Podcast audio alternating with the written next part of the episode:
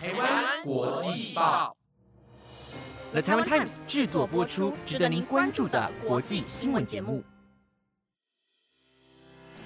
欢迎收听台湾国际报，我是子云，马上带您关注到今天七月二号的国际新闻重点。Hello，各位听众朋友们，大家好，我是紫云。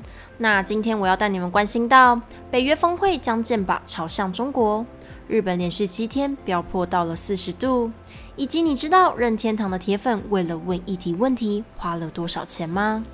如果听众朋友们对以上的新闻有兴趣，那就跟着我继续听下去吧。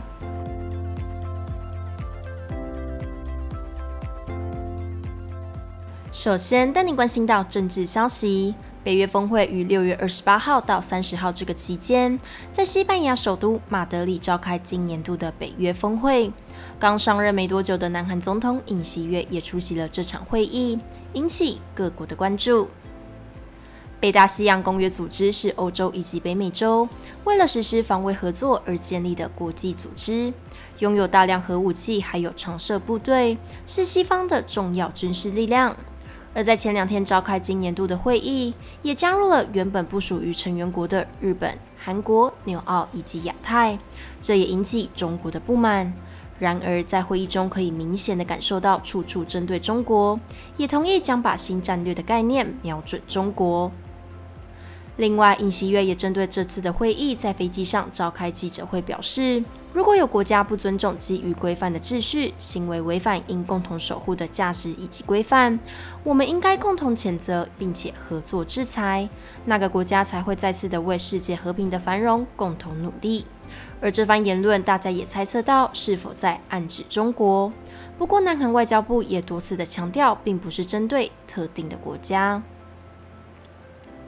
而尹锡悦在这场的会议中，也极力争取西方国家对北韩核问题的支持以及协助。另外，也有人把目光放在尹锡悦以及美国总统拜登的互动上面。在影片中可以看到，两人握手时，拜登将眼神瞥到保加利亚总统的身上，这样的互动也令尹锡悦感到相当的尴尬。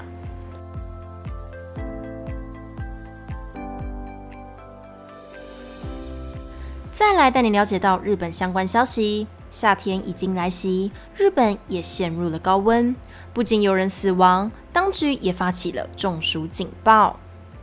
在日本有所谓的真夏日以及猛暑日，超过摄氏三十度就是真夏日，超过摄氏三十五度为猛暑日。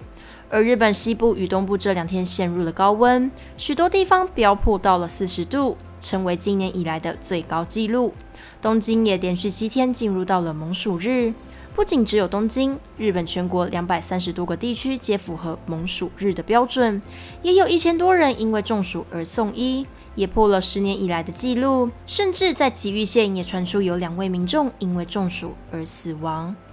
日本气象厅也说明到，今天日本西部、东部受到高压的笼罩，天气炎热，许多地区的气温都超过三十八度。也呼吁民众必须严防中暑，也请托民众在节电以及自身安全之中达到平衡。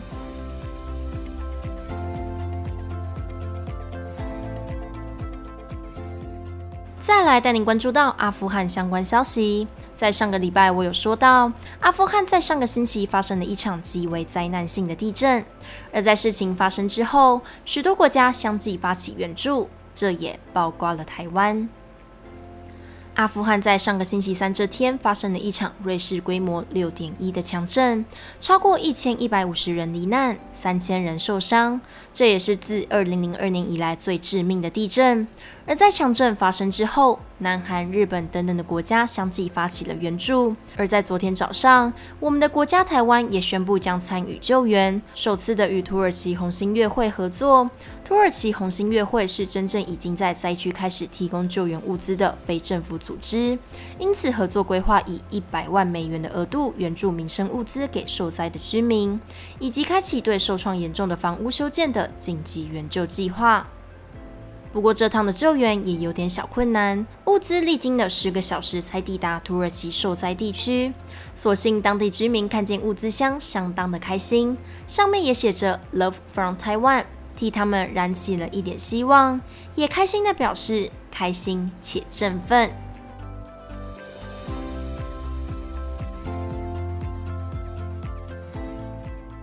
同样带你了解到天灾相关消息。位在南美洲的秘鲁在昨天发生了一场极为严重的山崩，这也引起居民的恐慌。在昨天傍晚时，秘鲁的查温德万塔尔区发生了一起继上个月以来第二场的山崩事件，一部分的山体突然崩落，滑落至山下的村庄，速度以及崩落的程度不堪入目，许多房屋在一瞬间被淹没，居民也立即的逃离。不过，死伤的人数目前尚未公布。秘鲁当局也承认了这个消息。这场灾难造成了一百五十个房屋被掩埋。秘鲁总统也在推特表示：“我和受到影响的家庭与人民团结一致。”同时，他也呼吁民众必须保持冷静。